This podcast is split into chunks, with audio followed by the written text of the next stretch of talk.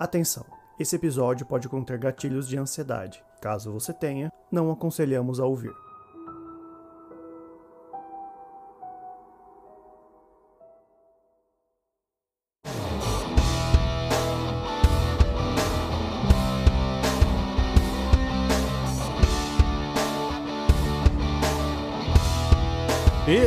O Podcast ao Cubo, o seu programa sobre cinema, séries e cultura pop.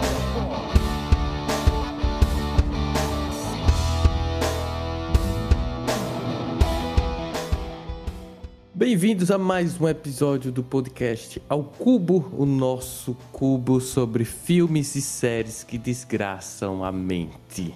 E eu não estou só, eu trouxe aqui também duas pessoas para desgraçar a mente. Aqueles filmes ou aquelas séries que provocam uma sensação de angústia, desconforto, o final é muito surpreendente e você fica meia hora num loop psicológico. Eu trouxe Suplício na Amazon Prime, O Nó do Diabo no NetNow e também trouxe Super Dark Times. E você, Diego, trouxe quais pra gente? Então, primeiro de tudo, eu queria dizer uma coisa para você, Matheus. Esse tema é meio complicado, destrói a nossa cabeça, mas você não é psicólogo, viu? Ok, ok.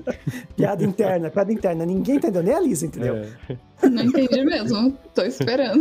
É, eu trouxe aqui pro psicólogo, não psicólogo, Ué? analisar dois filmes e uma série. O primeiro dele, acho que eu já disse aqui em algum Cubo Indica, né? Se vocês não estão sabendo porque não foi ao ar e tem tanta coisa pra editar, que eu já me perdi, né? Que aqui não sabe eu que estou editando. Ah, o primeiro é Dançando no Escuro, do diretor Lars von Trier. Eu não encontrei nenhum streaming. Se tiver algum streaming no futuro aí, o Diego na edição vai colocar um sinal. Eu não e quero. o segundo filme é um filme chamado Transpotting, ou Sem Limites aqui no Brasil, do diretor Danny Boyle, né? Que esse sim está disponível na Amazon Prime Video e a série da Netflix The Sinner. A primeira temporada, afinal de contas, foi a única que eu assisti. Não consegui ver a segunda, então eu dropei a série, que é do criador Derek Simmons e também tem como produtora e atriz principal na primeira temporada a atriz Jessica Biel, ou Biel, não sei como pronuncia. Muito bem, então vamos ver também da nossa mesa aqui da angústia. Liz, quais as obras que você trouxe? O primeiro é o Lilia Forever e o segundo é o Eraserhead. E quais são os diretores? O David Lynch, no caso do Eraserhead, e do Lilia Forever é o Lucas Mudson. Muito... Matheus, você não é psicólogo, você não é psicólogo. Sim, eu não sou psicólogo, mas dá para analisar, porque a gente, quando é professor, é assim. Esse episódio é basicamente o Matheus na cena do Rainbow pedindo pro, pro paciente desenhar o reloginho. eu não peguei a referência porque eu não assisti a série, é, não comecei você ainda. Vai entender. Você vai entender. Mas vamos lá, sobe o som e vem com a gente nesse mais episódio aí do podcast ao cubo. Esse episódio desgraçou tanto a cabeça dos nossos cubocasters que eles esqueceram de divulgar as redes sociais. Então não se esqueçam, é tudo arroba podcast ao cubo por extenso no Facebook, Twitter e Instagram. E lembrando também de ir lá na nossa bio e acessar o link para ter acesso a esse podcast disponível na maioria dos agregadores. E também pedimos a vocês de ir lá no app do Spotify e dar 5 estrelas para a gente e assim ajudar na nossa divulgação para que a gente se torne relevante. Então chega demais. Delongas, aumente o som e vem com a gente. Churururu.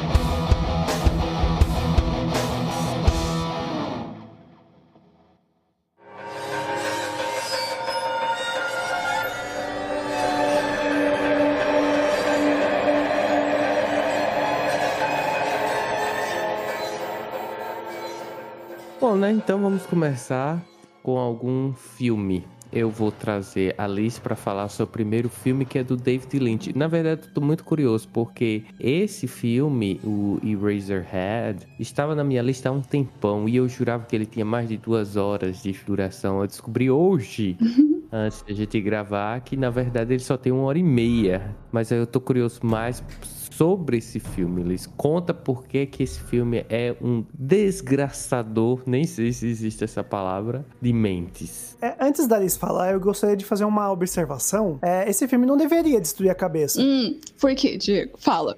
Ah, fala, por favor. Intruso.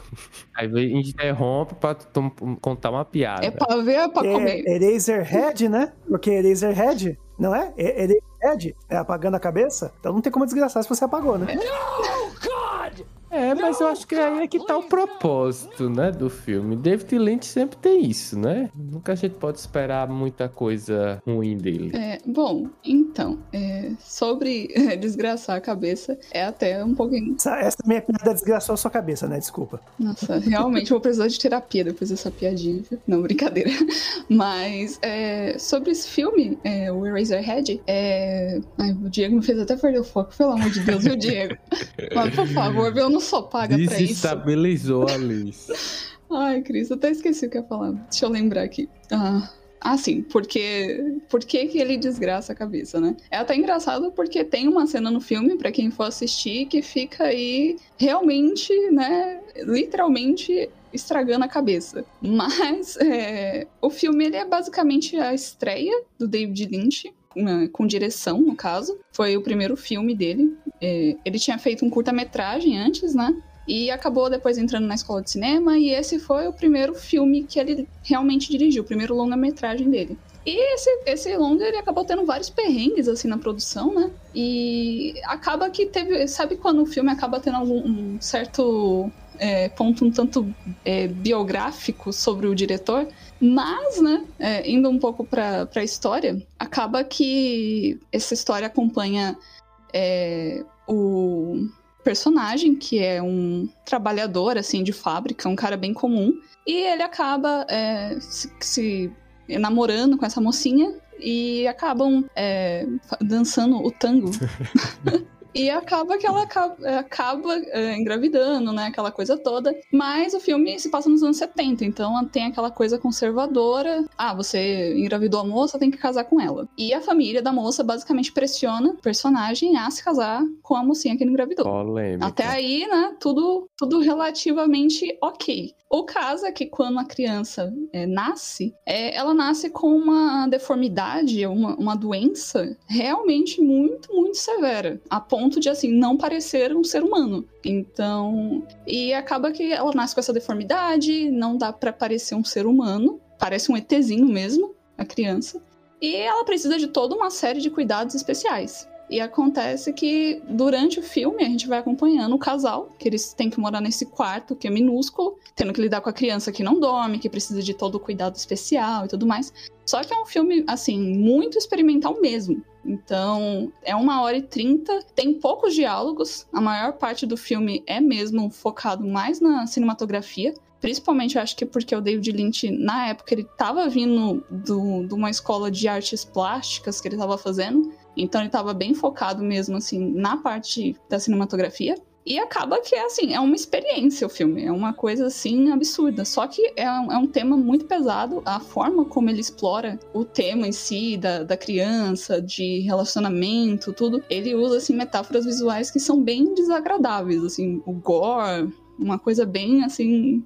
Sabe? É uma coisa bem pesada. E você fica ali castrofóbico junto com, com o personagem, que o filme todo se passa nesse quartinho, sabe? Um quartinho bem pequeno. É, não chega nem a ser um apartamento, é um, um quartinho minúsculo, ele preso, tendo que lidar com o bebê que grita o dia inteiro. E aquele sufoco, aquela coisa, o personagem começa a ter umas. umas... Nossa, esqueci o nome agora, não é ilusão. Enfim, ele começa a ficar paranoico, começa a ver coisas e é basicamente uma espiral, assim, que o personagem literalmente vai perdendo a cabeça. Tipo um. É tipo um filme de terror? Quase um terror, é um experimental bem voltado pro terror. Ótimo, Seria, entre muitas aspas, pós-terror, né? Não, acho que não chega assim a tanto, porque fica, fica bem mais pro lado do experimental, assim, não chega a ter. Tanto que rola muita discussão em torno do filme, porque ninguém sabe o que ele significa. tem muita coisa no filme. Eu já gostei. Tem muita coisa no filme que não tem resposta, tem muita coisa que o diretor coloca e a gente, assim, estamos até hoje, a fandom está até hoje tentando entender o que, que o David Lynch estava fazendo. Então, ele é assim Mas é, é muito bom. E, é- é que, como eu disse, o filme teve alguns problemas com orçamento, com produção. Ele tirou dinheiro do bolso dele pra fazer algumas coisas que não deu muito certo. E assim, é, teve uma época em que ele literalmente viveu nesse quartinho. Onde ele gravava o filme. Então, boa parte desse, senti desse sentimento do personagem ficar preso no quarto, essa, essa, é, esse sentimento de ficar claustrofóbico, é assim, tem um quê de realidade às vezes, sabe? É, Matheus, eu vou implantar aqui um, um novo meme aqui no podcast ao cubo. Para o David Lynch, você chama ou você não chama o psiquiatra? Ou o psicólogo, ou psicanalista, sei lá. I'm so depressed I don't know. Rapaz, não. Não chamo, porque o David Lynch, ele nasceu pra fazer isso, pra dar confusão na nossa mente. Inclusive, à medida que a Lisa aí tava falando, eu lembrei de outro filme dele que é bem conhecido também, que é Cidade de- dos Sonhos. É, e assim, aí eu tava me perguntando, finalmente, antes de, da Liz perguntar, né, qual é o desgraçamento do filme do Eraserhead? E na verdade, o desgraçamento é esse, é você não saber. Entende qual é o desgraçamento? Porque é, os filmes de David Lynch são assim, né? Os que, que ele dirige. Você termina e diz, sim, o que é que eu assisti? Eu não sei, entendeu? Mas assim, eu não sei desse filme aí, porque, como eu disse, né, tava na minha lista, coisa e tal. Mas me leva a crer que é mais sobre claustrofobia, talvez, por causa do quartinho. E aí os dilemas que ela provoca, que ele provoca, né, o, o claustrofóbico. E eu, eu acho que, é, em grande parte, essa sensação do personagem ficar preso, é, principalmente porque depois no filme ele acaba ficando sozinho, né? Então ele realmente fica sozinho, preso e com um bebê que grita. É, é importante ressaltar que esse bebê grita muito. Então, assim, é um, é um- não é um grito é, razoável de, ah, é um bebê. É, é uma coisa, assim, absurda que você tem que ficar aguentando ali É um junto com o personagem ao longo do filme. Acaba que o final, assim, é bem, sabe, bem chocante. E, eu- olha, é uma coisa, assim, que não sou só eu que digo isso, mas isso mu- muita gente fala. Que depois de assistir Razorhead, você muda. Alguma coisa muda em você. Porque é um filme que ele abre mesmo, assim, é, as portas. Só não sabe se é bom pra. ou se é bom. se muda pra bom ou ruim, né? É, é, é um filme assim que ele realmente abre um pouco pra quem talvez ainda não, não esteja assim com esse olhar aguçado. Eu mesmo na primeira vez que eu assisti eu não tinha esse olhar tão aguçado pra cinema e ele é um filme que assim acaba abrindo os olhos da pessoa pra questão mais técnica e de olha não precisa ter um roteiro ultra elaborado pra conseguir contar uma história ou não precisa dar todas as respostas para a audiência. Então é muito bom nesse sentido. Mas é, é, é triste, viu? Porque é, é um filme que mexe mesmo. Tanto que eu sei que rola uma lenda urbana que o Kubrick, quando foi fazer o Iluminado, ele botou o elenco, a produção toda para assistir a Razorhead para colocar o pessoal assim no clima antes da produção. E infelizmente não tá em streaming nenhum, né? Um pecado isso. Ele é bem antiguinho também, é de 1971, então Nem no MUBI tá. Tal, pois é. Nem no MUBI ele, ele tá. Mas eu acho que dá pra dar uma encontradinha, viu? Assim, não, não apoio nenhum tipo de ilegalidade, pessoas. Piscadinha. Biblioteca do Paulo Coelho. Na biblioteca com certeza tem, Uhum, né? Com certeza. E eu vou pegar assim só o gancho, digamos, do terror ou da questão assim, sei, é, desse mistério todo assim, pra falar de uma série que eu trouxe também que é recente, que estreou no Amazon Prime, é brasileira e é pernambucana. Pra minha surpresa, eu soube da série pelo Ju- Just Watch, que ele é, anuncia lá, né, semana por semana que tá tendo lançamento, e eu vi uma série chamada Suplicium. E aí eu fui dar uma pesquisada e eu soube que era brasileira, né? Eu fui- aí eu tive mais curiosidade, coisa e tal. Eu não curto muito essa pegada assim, digamos, não é terror, ah, mas essa pegada Lovecraft, Lovecraftiana, sabe? Porém, a série me conquistou. E eu diria que ela é uma série assim de desgraçamento. Por quê? Porque são seis episódios que a gente tem lá. E os amigos. é, são seis episódios. E são seis amigos. São seis episódios. E tem, deixa eu ver. dois, quatro, cinco amigos à mesa e os episódios vão sendo desdobramento dos contos que eles, são, eles estão contando à mesa, entende? Um para o outro. Porque no final eles querem escrever um livro. Ou então pegar esses, essas histórias também e fazer filmes. Aí tem fictício, né? Que um é, é produtor de TV, outro é produtor de cinema, né? É, é diretor de cinema, melhor. E aí a gente vai vendo esses contos. O mais interessante da série é que é justamente isso, é antológico. São seis episódios, eles têm a trama principal, porém esses contos são antológicos, né? A gente vai vendo ali cada um. Tem muito clichê? Tem, mas assim, tem alguns que ainda surpreendem mesmo. E são 18 contos. Outra coisa também que me surpreendeu bastante, porque a série é de baixo orçamento, são 18 contos ao longo desses seis episódios. Mas minha gente, no final, você tem uma surpresa que você disse, eu nunca nem imaginava isso. Porque os contos são todos com base no social. Entende? Então tem conto assim relacionado a racismo, conto relacionado a bullying, conto relacionado à agressão uh, masculina, entendeu? É, então você fica, meu Deus do céu, naquela coisa do que o terror gostoso proporciona, né? Aquela angústia que você diz, eu não sei o que, o que, é que eu faço aqui, é só consigo assistir mesmo. E é muito interessante, muito interessante mesmo. Tá no Amazon Prime, são seis episódios, curtíssimos, são 40 minutos. Eu mesmo assisti assim, em uma semana, numa tacada só. Suplício tá lá no Amazon Prime. Eu acho que essa série ninguém viu aqui.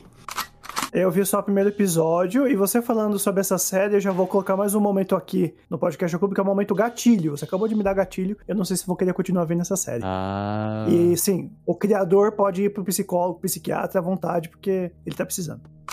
Rapaz, eu não acho uma série normal, não, mas eu, eu bato parabéns para quem teve realmente a ideia, viu? Porque eu gostei, sabe? É assim, eles pegaram um formato já bem, digamos, entre aspas, saturado, que é essa, esse aspecto do Lovecraft, coisa e tal, de conto, e eles meio que encontraram um jeito de contar isso aí, porque se a série fosse só cada episódio um conto, sabe? De forma antológica, eu não sei se empolgaria, sabe? A, a grande é, sacada da série é justamente essa. O, eles contarem a história, aí a gente volta para eles, entende? Eles à mesa, aí acontece alguma coisa ali também. E no final a gente tem uma baita de uma descoberta. Eu não posso contar porque é um baita no spoiler, aí, aí você não consegue mais assistir a série. Mas eu digo, para mim, desgraçou a mente Sim, principalmente lá no final. Mas fica aí a dica: Suplício é, no Amazon Prime.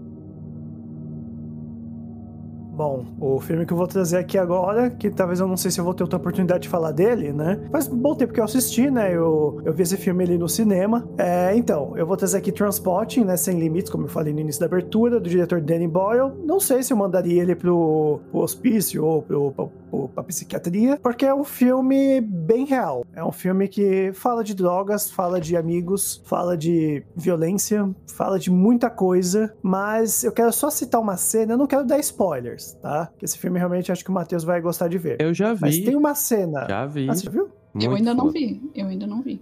Então... Não vou dar spoiler, mas o Matheus pode, pode comentar aqui comigo, que é uma cena que envolve uma casa toda descuidada, uma mãe e um bebê em situação precária. Essa cena para mim chocou. Precária é eufemismo, né? Aquilo ali é perturbador mesmo. É, é, é bem isso. E a cena que se seguia me chocou muito, que é foda. Acho que tudo que envolve, que a gente tá falando aqui, que envolve bebê, que envolve criança, não é boa coisa, né? Apesar desse filme não ser tão, assim, experimental quanto o filme da, que a Alice trouxe do, do Mente Apagada aí, é, ainda assim me perturbou porque é uma cena complicada. E, e Liz, vai com calma, tá? Nesse filme, porque realmente essa cena é perturbadora. Imagino. Na época que eu tava assistindo esse filme, eu tava na vibe assim de assistir os filmes de lá dos anos 90, né? Eu acho que ele é desses anos, desse ano 90. E aí eu tinha assistido já anteriormente é, o filme que a Alice teve o prazer do professor de sociologia dela passar em sala. Meu Deus, que trauma. Que é Requiem.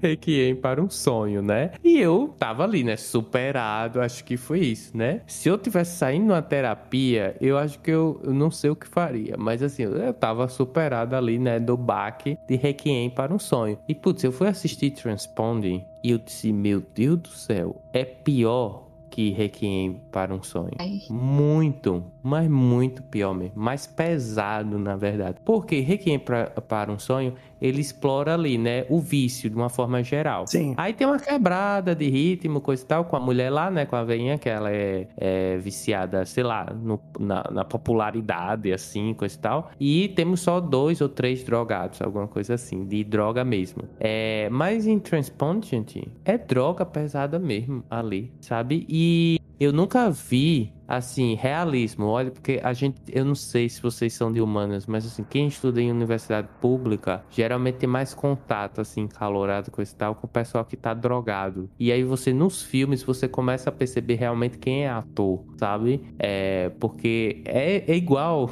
Eles devem ter feito laboratório com esse pessoal, sabe? É muito interessante. E é isso que choca, né? Porque a gente vê, na verdade, é, o desgraçamento de Transponde, infelizmente, a decadência do ser humano, né? O vício ali, muito na, no, no filme, infelizmente. Então, essa cena aí é chocante. Aliás, o filme por completo é todo chocante, né? Mas até que o final é, é assim, esperançoso. Não sei na perspectiva de Diego. Ah, eu acho que lembra um pouco Breaking Bad, viu? Eu acho que ele é um pouco. É, lembra. Chegou a ser um pouco assim, pelo que eu lembro do filme, né? Que realmente no final não é. Não, não tem aquele final tipo, ó, que vai destruir sua cabeça. Foi essa cena em específico que eu trouxe. Mas é, eu acho que o final ele fica mais pra Breaking Bad. Não tão assim, porque Breaking Bad ainda tem aquele final super, né? Ação, que não sei o que, explosão, tal, tal. Mas talvez o que depois é trazido, né? No, lembrando que a gente já teve o episódio de Breaking Bad aí, né? Que, é, que trouxe no filme do, do El Camino, acho que talvez se encaixa ali, eu acho, o final. É né? verdade, eu também acho. É um final light. Para o que a gente viu ao longo do filme, é possível você ter uma esperança.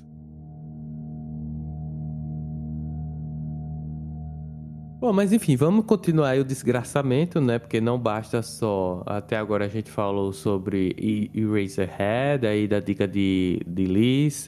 Tivemos também uma série, Suplício, a minha, e agora a gente terminou com Transponte, o filme de Diego. E a gente vai mais um desgraçamento aí com a Liz. O que é que você trouxe, Liz, pra gente, no segundo lugar aí? Antes de eu falar da minha próxima indicação, só queria comentar que o Diego fez a brincadeira sobre mandar os diretores ou não para o psicólogo, para o psiquiatra. E o David Lynch, ele, ele chegou a buscar, viu? Sabia? Tratamento psiquiátrico. Só que diz que quando ele chegou no psiquiatra, ele perguntou se o tratamento ia afetar o lado criativo dele. E o psiquiatra falou que ia. Que, ó, vai talvez afetar alguma coisa. Você talvez não Ainda bem que ele não continuou, né? Aí ele pegou, disse que deu a mão pro psiquiatra e falou: tá bom, obrigada, vou embora. E continuou sendo doidinho. É, né? Os maiores gênios são todos dois. É, não é à toa que o, um dos maiores pintores, como, que é o Van Gogh, né? Cortou a orelha, a própria orelha, né? Então, É, o cara era um mas- grande, grande pintor. É, mas, Mas se tratem pessoas, tá bom? Se é necessário. verdade. Busquem É porque ajuda. assim, né? é, os doidos, é, a diferença dos doidos e dos criativos é que os criativos saem do buraco, os doidos ficam, né? Então, Pois é. se você tá no buraco, É,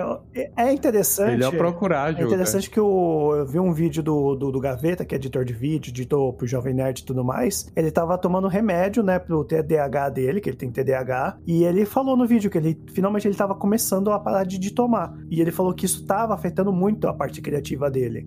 Né? Entre outras coisas. Então é bem interessante falar isso mesmo, porque às vezes um problema que a pessoa tem, às vezes ela é mais criativa com esse problema do que tentando, né? Assim, não que ele não passe em psicólogo, passa em psicólogo, ele só parou de tomar o remédio, né? Que o remédio estava afetando, no caso. É. E é uma droga, Coisa- né? Uma coisa sobre controle, né, tecnicamente, que ele fez. Sim. Mas é, é bem por aí mesmo.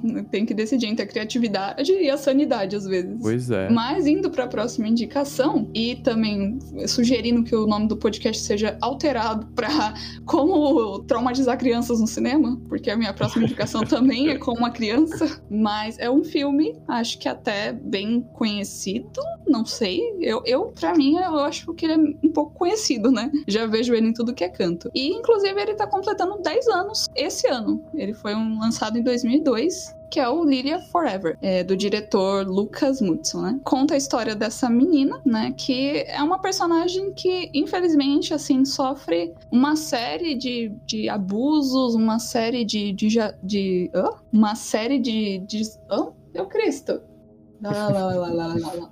Uma série de abandonos, desajustes durante a vida dela, e isso acaba levando, né, a um caminho bem obscuro para a personagem. Ela é abandonada, é, é bem assim um, um, uma realidade, infelizmente, do que costuma acontecer em relação ao tráfico humano é, nos países mais pro leste europeu.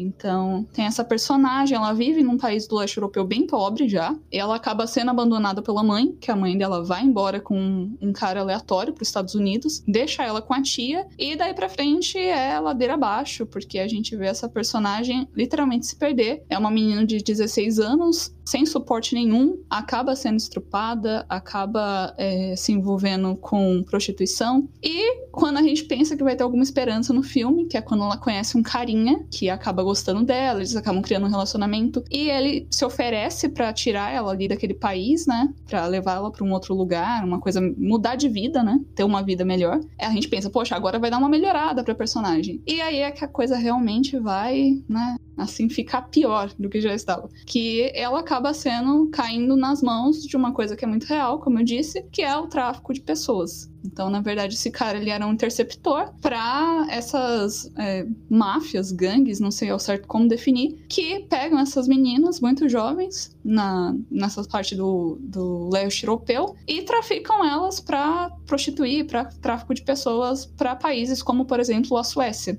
né? Que acontece muito isso, de ter esse tipo de tráfico para abuso sexual e essas coisas é, na Suécia. Aí a gente vê a personagem sofrer, porque ela chega, ela recém chega no, nesse outro lugar, nesse outro país, sozinha, né? É, um cara vai buscá-la no aeroporto, até aí tudo bem. Quando ela chega no hotel, entre aspas, é na verdade um quarto em que prendem ela e aí começam a usar ela como um brinquedo sexual, né? Então, pega, é uma espécie de cafetão, pega os caras, levam e ela não recebe nada por isso, né? É só um objeto mesmo. E acaba sendo é, bem chocante pela forma como o diretor escolhe filmar algumas cenas. Mais pro final do filme mesmo, a gente sente bem na pele como é uh, estar ali no, no, papel da personagem, porque ela sofre muito mesmo no filme. Então, como se já não bastassem os abusos antes, mais pra frente no filme a coisa fica muito pior. E o diretor faz o favor de, né, deixar a coisa ainda mais agoniante, fazendo a gente entrar realmente na, na pele da personagem, sentir na pele o que ela tá passando. Então, esse eu acho que eu, eu enviaria ele pro psiquiatra, porque tá precisando conversar com alguém.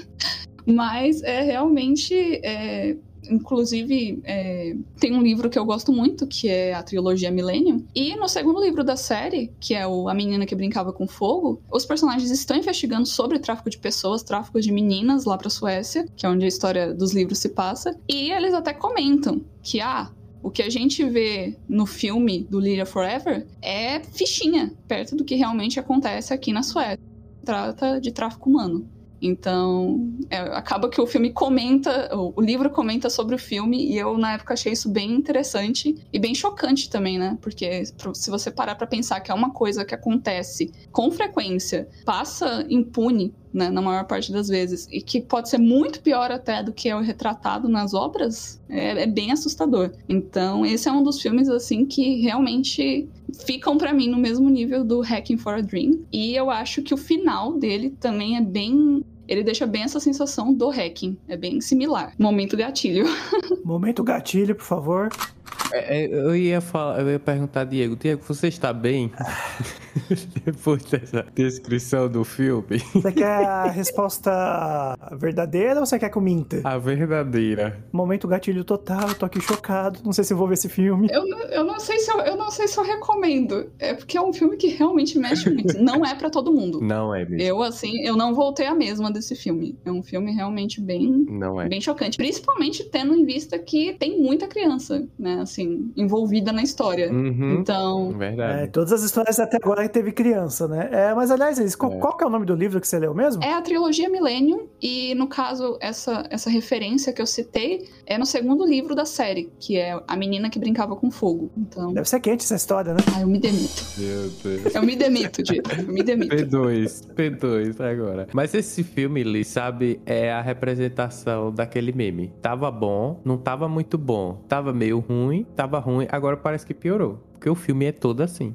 É uma angústia do início ao fim. Literalmente. Olha, se a pessoa leu algum livro de Kafka, você vai. Pronto, é, a Lilia é a barata de a metamorfose. É a mesma sensação, gente, você assistindo, só que com as tramas diferentes, né? Mas a angústia é a mesma. Eu não recomendo o filme assim para pessoas Sensíveis. que têm gatilhos fáceis, porque eu assisti Eu.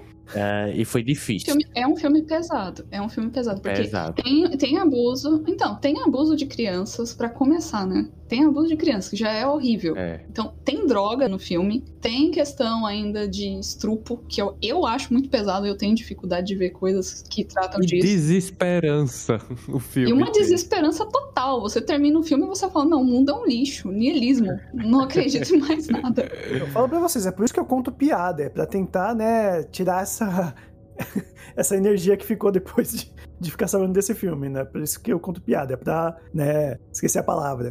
É isso aí. Sim, entra- é, é um filme, é um filme pesado, é, tem que estar com uma cabeça boa pra lidar com ele. Só que assim, é uma questão também que eu acho interessante, porque é uma obra ficcional pesada. Só que é, se a gente parar pra pensar que isso é um- uma coisa que acontece todo dia, não dá pra também ignorar, quer dizer, se a pessoa não quiser assistir, tudo bem. Mas assim, se você quiser realmente entender um pouco melhor do mundo e das coisas horríveis que acontecem nele, é um bom filme pra você dar uma estudada, né? Se aprofundar. É, a perspectiva que ele traz realmente é bem contundente. E porque, como você mesma disse, né? Existe. Então a gente não pode passar pano por uma situação dessa. Aí fica, fica a minha indicação pros corajosos. É. E não tem streaming, né? É, ele também, vou ficar devendo pessoas, vocês vão ter que usar a criatividade pra encontrar.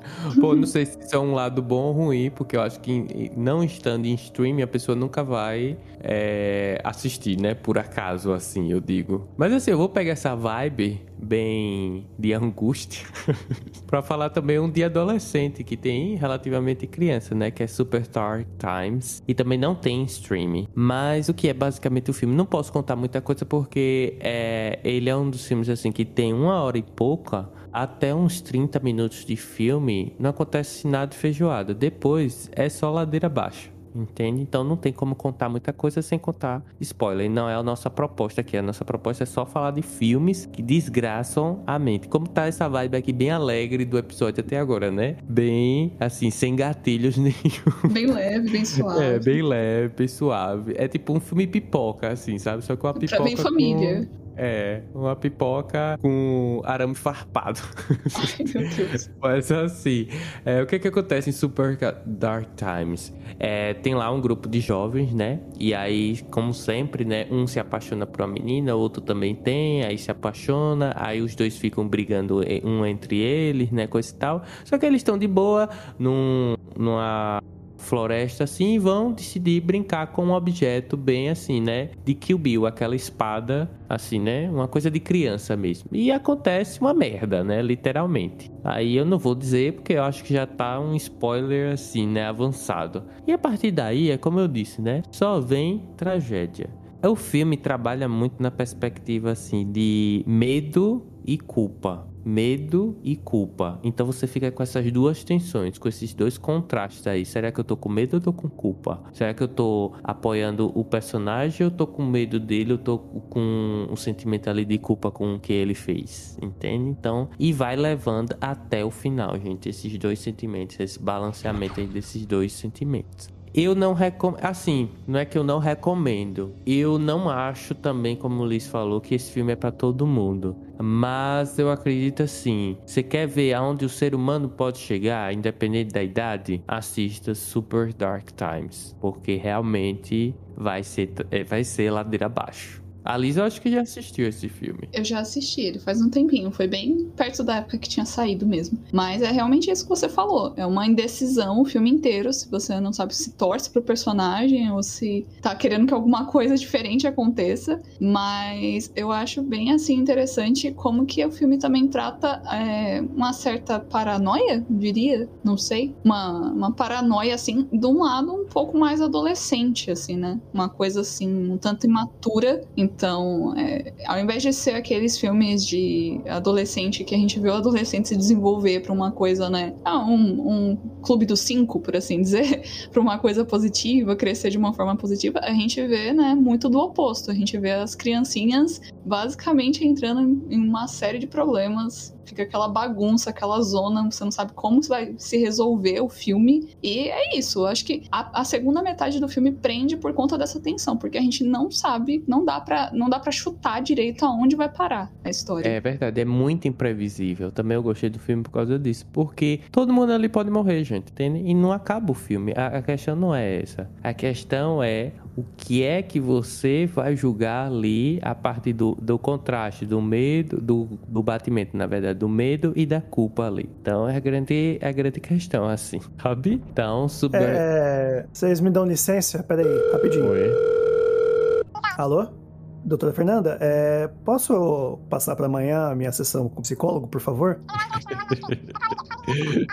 é, é, é o podcast de novo. Não, não. Dessa vez é porque Estão falando aqui de filme que destrói a cabeça, e só de contar eu já tô aqui todo destruído. Então eu acho que eu vou precisar falar com você, marcar psiquiatra, tomar remédio. A gente deveria ter, ter trazido um psicólogo pra cá mesmo. Tá bom. Tá. Os filmes dos diretores. Tá bom, obrigado. Tchau, tchau, doutora Fernanda. Beijo. Pronto, já falei aqui com a minha psicóloga. Beleza. O engraçado é que, que das outras vezes o que te levou, né? O podcast também. Mas é só a nossa personalidade mesmo, né? Hoje é o episódio. Nos outros dias que você precisa de consulta é só a personalidade dos integrantes. Aí é um papo aí pro futuro, né? É um pouco polêmico. Mas eu acho que o Diego vai trazer alguma coisa assim, digamos, mais leve. Muito embora seja de, de desgraçamento. Ah, é levinha. A gente finalizar. É bem levinho. Então, isso aí. É, então, eu vou trazer aqui é, uma série da Netflix chamado The Sinner, né? No início eu achava que era a pecadora, por conta da protagonista ser a Jessica Biel, ou Biel, não sei. Só que com o passar do tempo eu percebi que, na verdade, tá no plural esse nome, né? Que no inglês não tem um plural para The Sinners, né? Não existe The Sinners, né? Então, se bem que Sinners existe, Tem né? o The Sims. Depois eu que conto piada. uma vez, uma vez é perdoável pra minha pessoa, vai. Tá bom, tá bom. É, Matheus, você que é professor de inglês. Sinners é, ou é só sinner também? Rapaz, eu não sabia que sinners ia pro plural ou não ia. Tem que checar. Eu não sei, eu não sei. Não sei. Não sei. É, eu não sei. Porque eu sei que o THE, the, né, ele não, não é tanto singular quanto plural. Mas para mim, eu vejo a série que ela tem vários pecadores, né? O que acontece? A Jessica Biel, ela é casada com um rapaz. Certo dia na praia, do nada, ela começa a atacar o, o marido dela e mata ele. Assim, do nada. E ela é presa automaticamente porque estava na praia, todo mundo viu. Só que um detetive, que é interpretado pelo Bill Pullman, uma ótima atuação dele, aliás, ele estava bem sumido, ele começa a perceber que ela não é tão culpada assim. Aí ele começa a investigar para chegar e descobrir o porquê que ela atacou o marido na praia. Não vou dar spoiler, que tem realmente uma trama, tem realmente um plot twist no final, e é muito boa. E tem a ver com gatilho, só digo isso. Mais uma vez o gatilho entrando aí, né? Esse episódio vai chamar Gatilhos, Crianças e David Lynch. Meu Deus. Que angústias. que tragédia de episódio. É. E tem a ver com gatilho. A primeira temporada eu consegui ver. É assim, é um episódio para você colocar quando você estiver bem feliz. Aí você coloca, aí você vai ficar um vampiro depois. As suas energias vão sair pra lá. Não, ouvindo esse episódio, ouvinte, você já vai ficar desse jeito. Mas assim, The Cine é uma ótima série. É. Também tem a ver com drogas, também tem a ver com, com pessoas, né? E complicados. Lógico que não chega a ser aí um, um Lilia Forever, mas também desgraça a cabeça. É, não ia mandar os produtores nem a Jessica Biel pro, pro, pro hospício, não. É, eu já tô, já tô mandando pro hospício, já tô nem mandando pro psicólogo. Mas assim, eu não sei vocês, mas eu, assim, quando eu tô no fundo do poço, eu também gosto de assistir coisas que sejam desgraçamento, entende? Ô, Matheus, a sua cabeça tem que ser estudada. É verdade. É sério. Gente, eu, eu, eu, vou fazer aqui uma confusão muito grave, talvez eu seja julgada por isso. Mas quando eu tô realmente muito mal mesmo da cabeça, eu assisto documentário da Segunda Guerra. Porque aí eu percebo que os meus problemas, meus problemas são meio irrelevantes. Falo, não, morreu tudo isso de gente. Assim, esse problema atual que eu tô, assim, em comparação, não é tão ruim. É o meu método. Você pode mudar, tá? Você pode mudar. É só você começar a ver a retrospectiva 2020, 2021 do Covid, que também vai dar na mesma. Pois é. Só que o problema da Covid é que eu tô inserida dentro do problema. Então eu vou ficar pior. É, isso é. Tipo, fazendo uma comparação das tragédias, né? Quem é que é, é- quem é que ganha? A Segunda Guerra Mundial ou eu no poço? Pois é. Aí eu acho que é a Segunda Guerra Mundial, então. Acho que a Segunda Guerra Mundial ganha, porque nada, nada se compara ao horror do Holocausto. Não, É nada verdade. mesmo. Isso é verdade.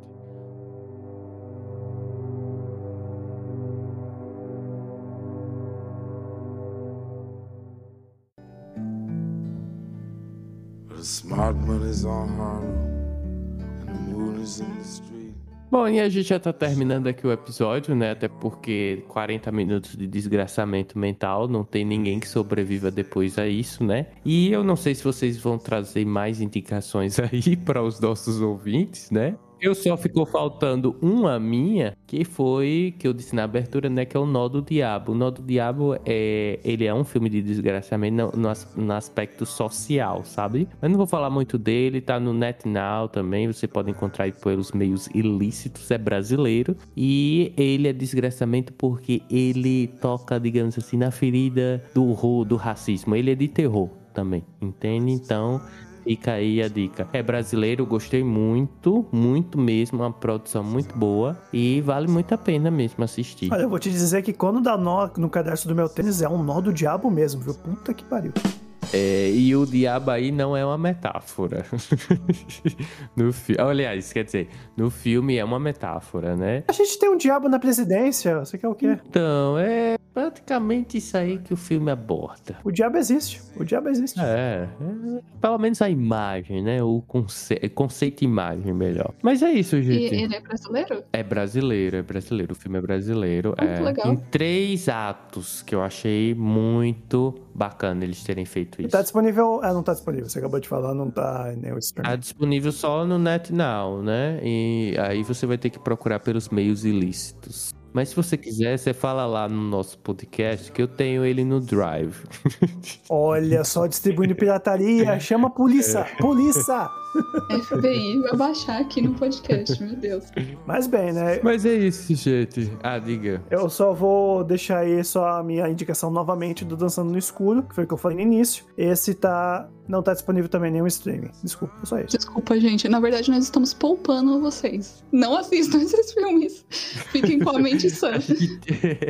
E procure o psicólogo, tá? Qualquer coisa É. me chama inbox que eu tenho amigos e outros psicólogos que eu posso indicar pra vocês. Foi uma coisa assim, inconsciente e consciente ao mesmo tempo. A gente colocou como é, tudo em torrent, você não vai procurar, entende? Ninguém tem paciência mais. Então nunca vai ter a possibilidade de você assistir isso por streaming, né? Mas eu não sei se vocês querem terminar aí com alguma indicação a mais também. Não, chega, chega. Já indiquei Chega, muita né? desgraça. Uma, eu tenho uma. Ai. Diz, Leissa.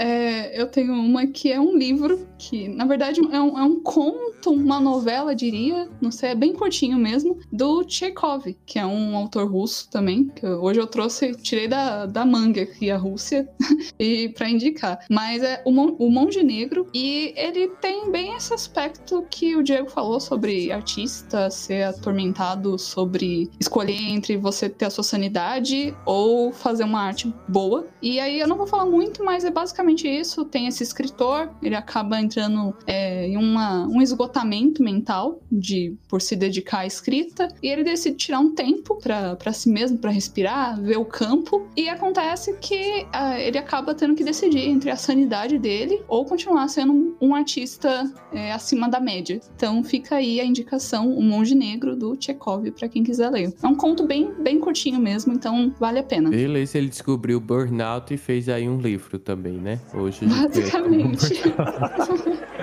Nada mais do que uma vibe legal de terminar com burnout nesse episódio, né? Porque realmente não temos nem mais sinapses mais pra gente interpretar aí é, esses, des- esses desgraçamentos da mente que a gente fez aí ao longo desses 40 minutos de episódio. Então só nos resta dizer tchau, né? Tá bom? Procurem terapia se vocês estão bem até se vocês não estão bem até agora e a gente se vê aí no próximo episódio. Tchau. Por falta de tchau, adeus. Até mais pessoas e sobrevivam até o próximo episódio.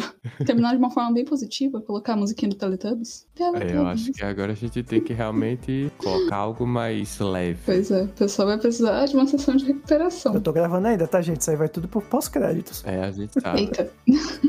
É que depois da angústia vem a culpa. Pronto, né? A gente pode parar agora. Ah, eu parei aqui. Eu já parei faz, eu já parei faz tempo, eu vou parar agora mesmo.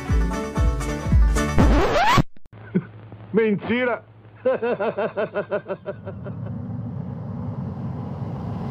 In heaven,